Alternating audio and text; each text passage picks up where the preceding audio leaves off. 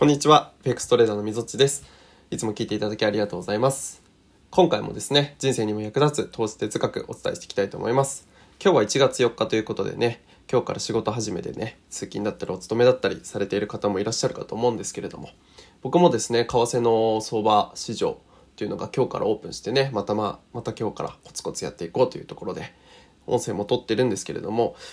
今日のテーマはトレード力は質問力っていうテーマでお送りしていきたいと思うんですね。うんでトレードをやったり投資をする際にねあのいろんなことを思うと思うんですよ。うん、例えばあもっと自分は利益を獲得できたなとかあなんでここで損切っちゃったんだろうみたいな結局結果伸びたじゃないかとかねいろいろその自分の中で思いがあると思うんですけどそれって全部自分に対して質問として投げかけているってことなんですよねなんかふと思ったことであっても。うんなので、そういうような自分の感情だったりとか、なんか過ぎたものに対して、あ、もしもこうだったらなとか、ああだったらなっていうような、まあ、たられば思考ですよね。っていうものを思っているっていうのは、自分に対してその問いを投げかけているので、まあ、やっぱりそれこに対して自分の思考が集中集中しちゃうんですよね。うん。で、それってまあどういうことかっていうと、相場の中で、まあ、正解はないし、うん、負けの原因っていうものを突き止めることもできないので、やっぱりどんなにねそういうようなたられば思考でうん自分に対して質問投げたとしても、まあ、生産的な答えだったりとかうん次に活かせる実践となるようなアクションっていうのは、まあ、見つけ出すことができないんですよね。うん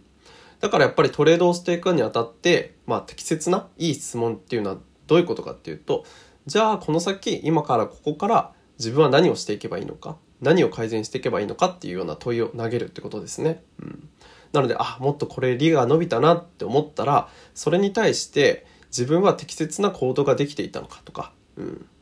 じゃあそういうような、あ、利が伸びたなっていうようなケースが多いのであれば、そもそも、じゃあその利をね、確定するっていう自分の規律、決めたことっていうのを見直した方がいいのかとかね。うん。そういうような形で、こう、生産的にね、発展的にできるような質問、問いっていうものを自分に投げかけるっていうことが大切だなというふうに思っていて、あとはこれはまあ仕事でも言えますよね。仕事力は質問力なんていうふうに言いますけども、うん。やっぱりね、あのもう今はね、何でも Google とかでね、簡単に調べられる時代なので、まあある程度のね、情報っていうのは取れますよね。うん。でもそれをね、やっぱりもう調べないまま、うん、何もこう考えないまま、ただね、自分が思ったこと、聞きたいことを投げていると、やっぱり相手の時間も奪ってしまいますし、まあ、お互いに生産的じゃないですよね。うん、質問した方もね、なんでこんな簡単なこと聞くんだろうとかね、調べればわかるのにってね、やっぱり印象も悪くなってしまいますし、やっぱりそういうことをしていくと、信頼関係っていうのはね、うん、培っていくこともできないので、うん、改めて質問力っていうのは大切だなというふうに思っていて、僕もね、あの、この音声配信を始めていて、うん、これからもね、あの、いろんな形とこう、コラボしていくような機会ってあると思うんですけど、そこでやっぱり自分が質問をする側にね、なるケースって増えていくと思うんですよね。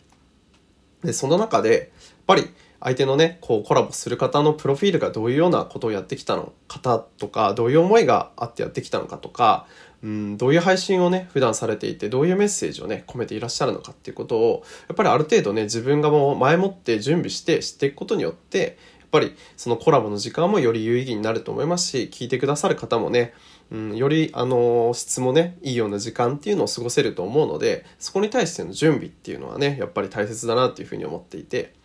で、その決まっているものに対して日頃からこう準備をしているからこそ、あ、いざね、あの、なんかもういきなり自分にこうチャンスが巡ってきた時に、あ、思いもよらぬ機会がこう巡ってきた時に、うん、なんかその場でいい質問ができるのかなっていうふうに思うんですよね。うん。日頃からそういうような準備、そういういい問いの立て方を自分にしてるからこそ、いざというチャンスをつかめるっていうこと